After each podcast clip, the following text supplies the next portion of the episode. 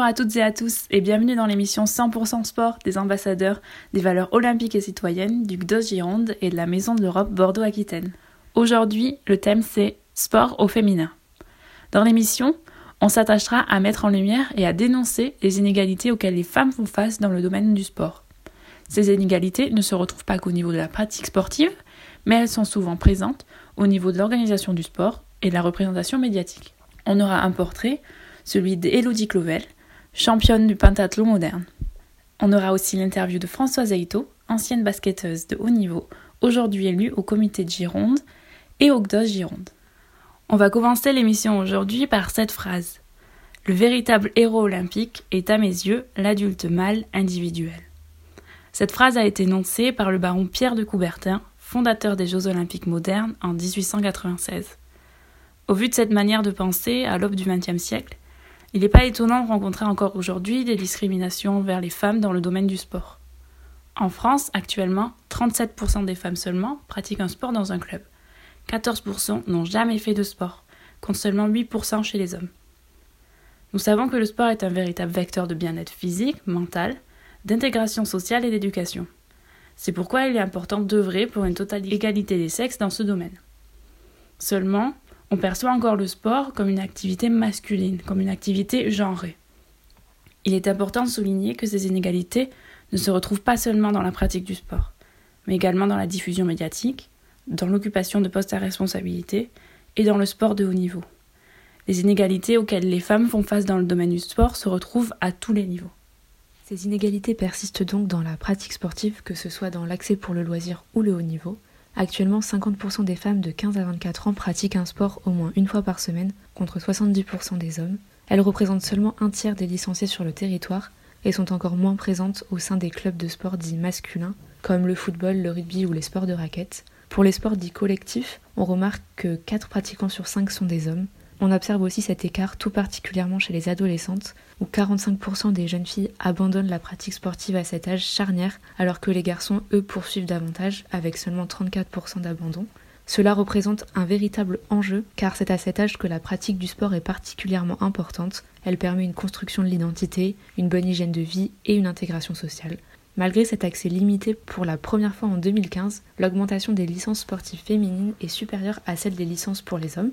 Même si cela est encourageant, il reste cependant un écart considérable avec la pratique masculine.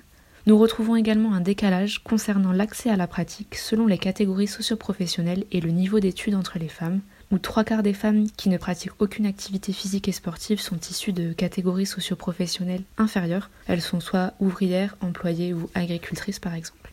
L'accès aux femmes à une pratique reste moins favorable dans les milieux populaires et tout particulièrement chez les adolescentes, tandis que les femmes issues de milieux plus aisés pratiquent davantage. Nous pouvons nous rendre compte de la situation de ces populations en difficulté qui n'ont pas forcément les ressources nécessaires, le temps, les finances ou la proximité, pour pratiquer régulièrement une activité physique et sportive. Ensuite, on se rend compte que les pratiques mixtes pourraient être davantage développées, même au sein des sports collectifs. En effet, les équipes mélangeant filles et garçons disparaissent dès que les jeunes grandissent et atteignent 13-15 ans, et nous sommes habitués à avoir une forte catégorisation alors que l'existence d'équipes ou de pratiques volontairement mixtes pourrait fortement encourager l'égalité. Les Jeux olympiques de la jeunesse ont déjà introduit dans leur événement cette pratique en proposant 14 disciplines mixtes sur 28, dont par exemple des relais. Cela renforce la cohésion et fait évoluer les codes qui dictent encore aujourd'hui un sport très scindé. Ce sont les collectivités territoriales dans le cadre de politiques publiques volontaristes qui peuvent impulser ce genre d'initiative. Dans le monde du haut niveau, les femmes sont également beaucoup moins représentées que les hommes. Aujourd'hui, on peut compter environ 2400 femmes qui détiennent ce statut de sportif de haut niveau, contre 4600 hommes. En plus de cet écart quantitatif conséquent, si la sportive de haut niveau devient sportive professionnelle, c'est-à-dire si elle est rémunérée par son club, la fédération ou des sponsors, cette dernière est beaucoup moins bien payée que les hommes. Par exemple, en France, une footballeuse professionnelle touche en moyenne 3500 euros bruts par mois et les hommes touchent 12 000 euros. Aussi, les hommes sont beaucoup plus nombreux à être sportifs professionnels en France. Dans le football, encore une fois, on peut compter 1100 joueurs contre 103 joueuses à ce niveau. Malgré ces écarts et cette instabilité, les femmes s'imposent un peu plus chaque année dans le secteur du haut niveau. En 2016, aux Jeux olympiques de Rio, le nombre d'athlètes féminines représentait presque la moitié des participants. Ce sont des chiffres optimistes qui montrent une avancée, mais nous sommes encore loin de l'égalité avec les sportifs de haut niveau masculins. Les femmes sont en effet de plus en plus présentes lors des grands rendez-vous sur la scène internationale, mais cette croissance a tendance à stagner actuellement, où le nombre de participations augmente mais moins vite qu'il y a 20 ans. Nous allons maintenant vous présenter la rubrique du portrait de sportif, et en l'occurrence ici ce sera le portrait d'une sportive, ça va de soi au vu de notre thème du jour. Aujourd'hui je vais vous présenter Elodie Clouvel qui est une jeune femme de 31 ans qui est une athlète française et spécialiste du pentathlon moderne. Avant de vous en dire plus sur sa carrière et sur son palmarès, je vais tout d'abord vous expliquer ce qu'est le pentathlon moderne, car cette épreuve sportive est souvent peu connue du grand public et quasi non médiatisée. Le pentathlon moderne est une épreuve sportive constituée donc de cinq disciplines, d'où le nom de pentathlon, et ces épreuves sont l'escrime, la natation, l'équitation, le tir au pistolet et la course à pied. Il faut le distinguer du pentathlon antique qui est lui bien différent dans ses épreuves et qui était pratiqué au 8e siècle avant Jésus-Christ lors des tout premiers Jeux olympiques. Le pentathlon moderne, quant à lui, a été introduit au programme olympique depuis 1912 et l'épreuve féminine est arrivée, elle, que 88 ans après, lors des Jeux de Sydney en 2000.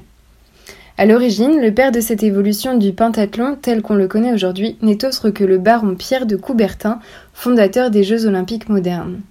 Ce dernier était persuadé que cette épreuve, mieux que toute autre, mettait à l'épreuve les qualités morales d'un homme au même titre que ses ressources et capacités physiques, donnant ainsi naissance à l'athlète complet idéal.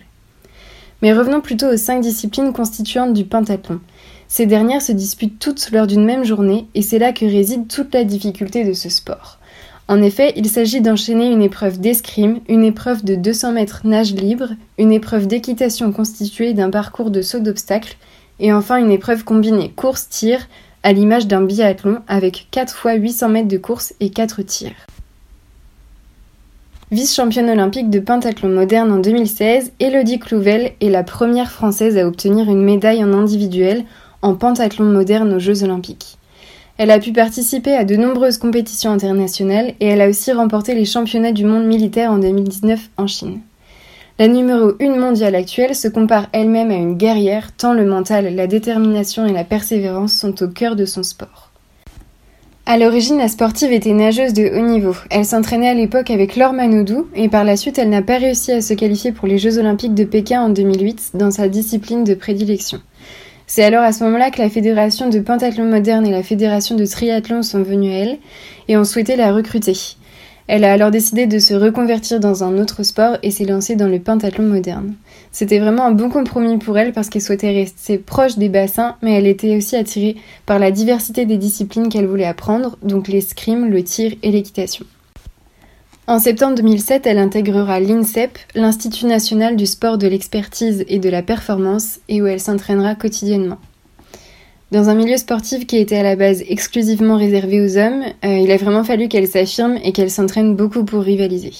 Elle visait la médaille d'or olympique à Tokyo cet été en 2020, mais elle devra malheureusement encore patienter jusqu'en 2021, l'événement ayant été repoussé à cause de la crise sanitaire actuelle. Pour terminer, voilà quelques mots de la championne qui garde en ligne de mire la médaille d'or au prochain jeu. Quand on est vice-championne olympique, forcément, on a envie de gagner. On ne veut pas une médaille d'argent ou une médaille de bronze.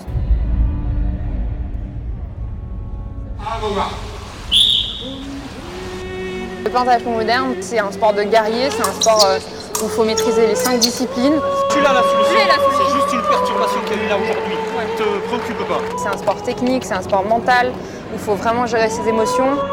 Je me torturais la tête, c'était horrible. Moi, je me considère comme euh, un gladiateur au féminin. Poum, tu prends ton temps au tir, tu poses ton tir. Tu arrives à le faire. Allez, boum, boum, boum. J'ai atteint un niveau qui fait que c'est du sport, mais ça devient un art.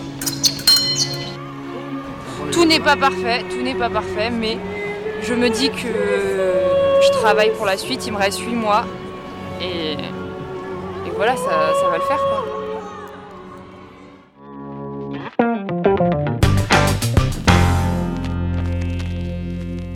Merci Jeanne pour ce très beau portrait. Donc comme vous l'aurez compris, les femmes sont sous-représentées dans la pratique du sport, mais elles le sont aussi dans l'organisation du sport sur le territoire en France et dans la représentation médiatique. Le sport de haut niveau chez les femmes est également défavorisé à cause de la très faible, voire inexistante, représentation médiatique. En effet, les hommes occupent 80% de l'espace consacré au sport sur les chaînes de télévision publiques françaises. Le sport féminin ne représente que seulement 7% du volume global des retransmissions sportives, et comme beaucoup de compétitions sont jugées comme non féminines par l'opinion publique, elles ne sont pas diffusées, car considérées comme non vendables. Même lorsque les Bleus, lors de la Coupe du Monde de football au Canada en 2015, sont troisième au classement mondial, les matchs ne sont pas diffusés sur les chaînes nationales. Cependant, même si la médiatisation et la diffusion du sport féminin restent nettement inférieures au sport masculin, les Français sembleraient tout de même y apporter de l'intérêt. 70% des Français, de 18 ans et plus, affirment qu'ils trouvent que le sport féminin est tout aussi intéressant que le sport masculin. Et 64% des Français estiment même qu'ils regarderaient d'ailleurs davantage s'il était plus souvent transmis à la télévision.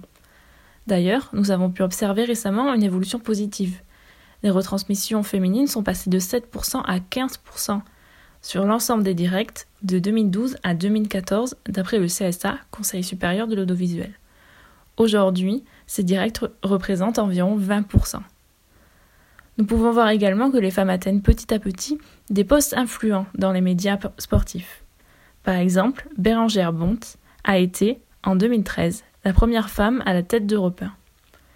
Nous pouvons dire que la féminisation va de pair avec la médiatisation des sportives, puisque les femmes qui sont en mesure de prendre des décisions orientent ces dernières en faveur de leur genre. Mais, encore une fois, si nous constatons une amélioration, l'égalité est encore très loin d'être atteinte.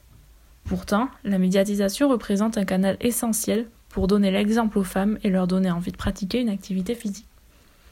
Les médias permettent une visibilité et suscitent souvent un engouement populaire. Les élus souhaitent répondre à cet énorme décalage de médiatisation sportive entre les hommes et les femmes. En 2013, les pouvoirs publics souhaitent imposer des quotas de diffusion au sport féminin. De là, le CSA a été mandaté pour mener des actions en ce sens. Une opération appelée les 24 heures du sport féminin a d'abord été mise en place.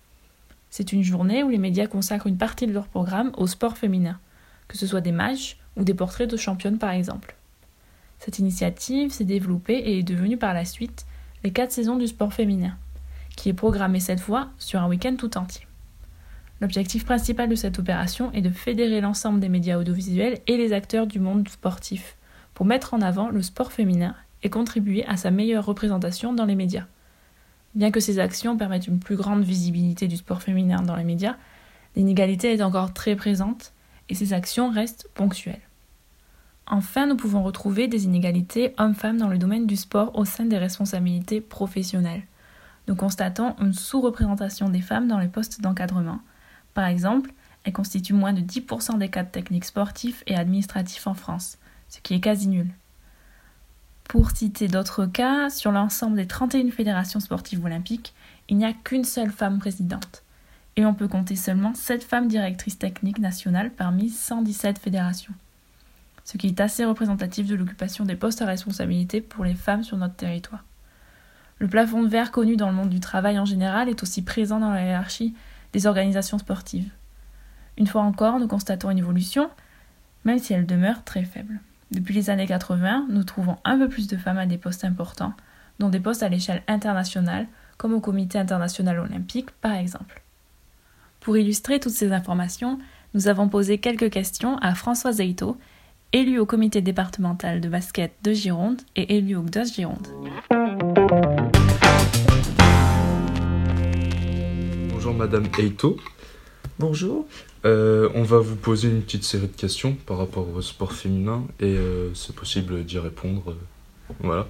Euh, du coup, est-ce que vous pouvez vous présenter votre parcours euh, dans le monde du sport et vos rôles principaux euh, aujourd'hui? Alors donc je suis euh, sportive et basketteuse depuis l'âge de 14 ans. Euh, en fait, euh, c'est la famille qui a été sportive déjà et donc personnellement j'ai pratiqué le basket à Agen, à l'amicale laïque d'Agen à partir de l'âge de 14 ans et j'ai fait tout de suite partie des sélectionnées départementales et régionales parce que j'avais déjà une grande taille.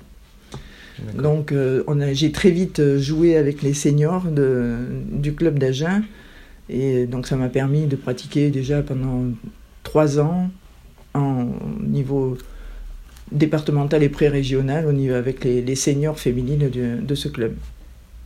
Ensuite, je suis arrivée en Gironde en, 60, en 74 et en 1974, j'ai signé une licence au club de l'Atteste sur le bassin d'Arcachon où là j'ai repris, mais malheureusement, j'ai pas bien pu m'intégrer.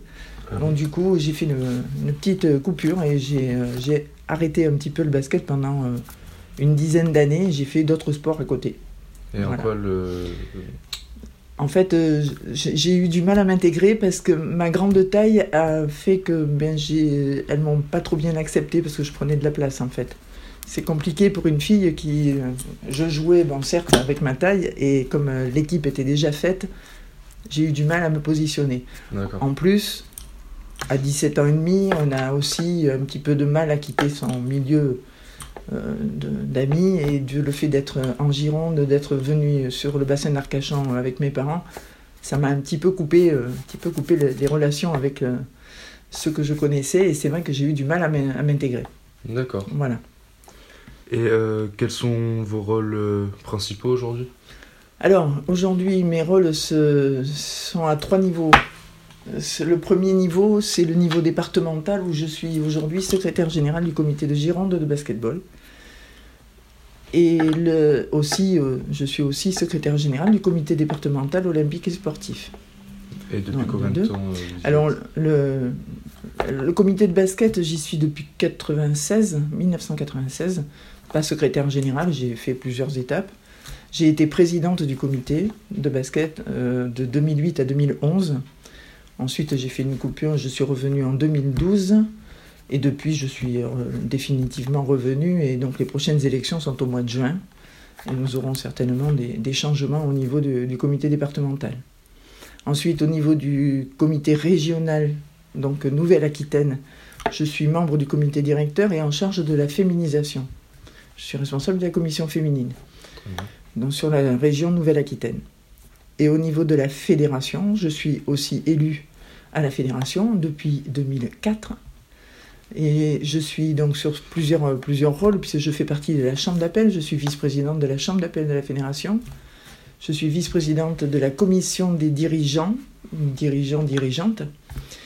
Et je suis en charge de la féminisation, un accompagnement du président. Voilà. D'accord. donc ça, tout ça. Et en plus, tous les étés, j'ai la chance d'accompagner des équipes féminines au championnat d'Europe et au championnat du monde en tant que chef de délégation. Et ça depuis plus de dix ans maintenant. Vous avez un peu toutes les casquettes. oui, mais enfin, après, elles se, elles se.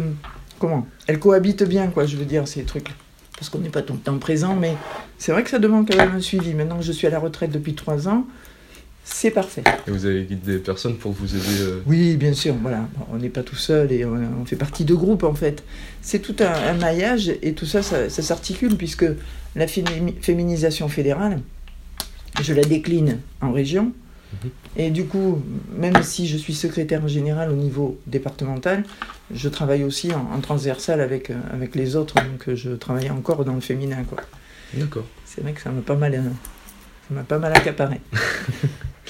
Est-ce que vous avez déjà observé une différence de traitement entre vous et les femmes qui sont dirigeantes et les hommes qui sont dirigeants dans le milieu du sport? Est-ce que vous avez des exemples Alors, quand euh, le président de la fédération m'a posé la question euh, en me disant euh, qu'est-ce qui a fait que tu arrives à ce niveau-là? Alors pour moi, c'était un déroulement, je dirais, logique. Parce que je suis dans une famille de sportifs, une famille de dirigeants. Mon père était secrétaire général d'un club de, basket et ma mère était présidente d'une association de femmes. Donc du coup, on, a, on avait ces choses-là en nous. Ensuite, effectivement, arrivé à un certain niveau, j'ai encore, moi, euh, des appréhensions à me mettre en avant.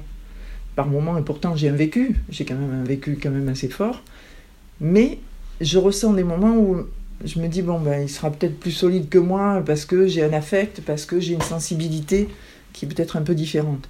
On a beau faire 1m80, on est aussi avec... Euh, moi j'ai un fils de 2 mètres qui a un petit cœur comme ça aussi. Et voilà, on a tous notre façon de ressentir les choses. Et c'est vrai que gérer un, comité aujourd'hui, euh, le comité de basket est à 12 000 bientôt licenciés. Non, 11 euh, 000, pardon, on est à 10 880 quelque chose. Euh, donc, il y a 5 salariés, c'est aussi c'est aussi lourd à porter. Quoi. Je veux dire, il y a quand même une gestion de, d'activité, de nombre d'équipes, de, championnats qui, qui, est très forte.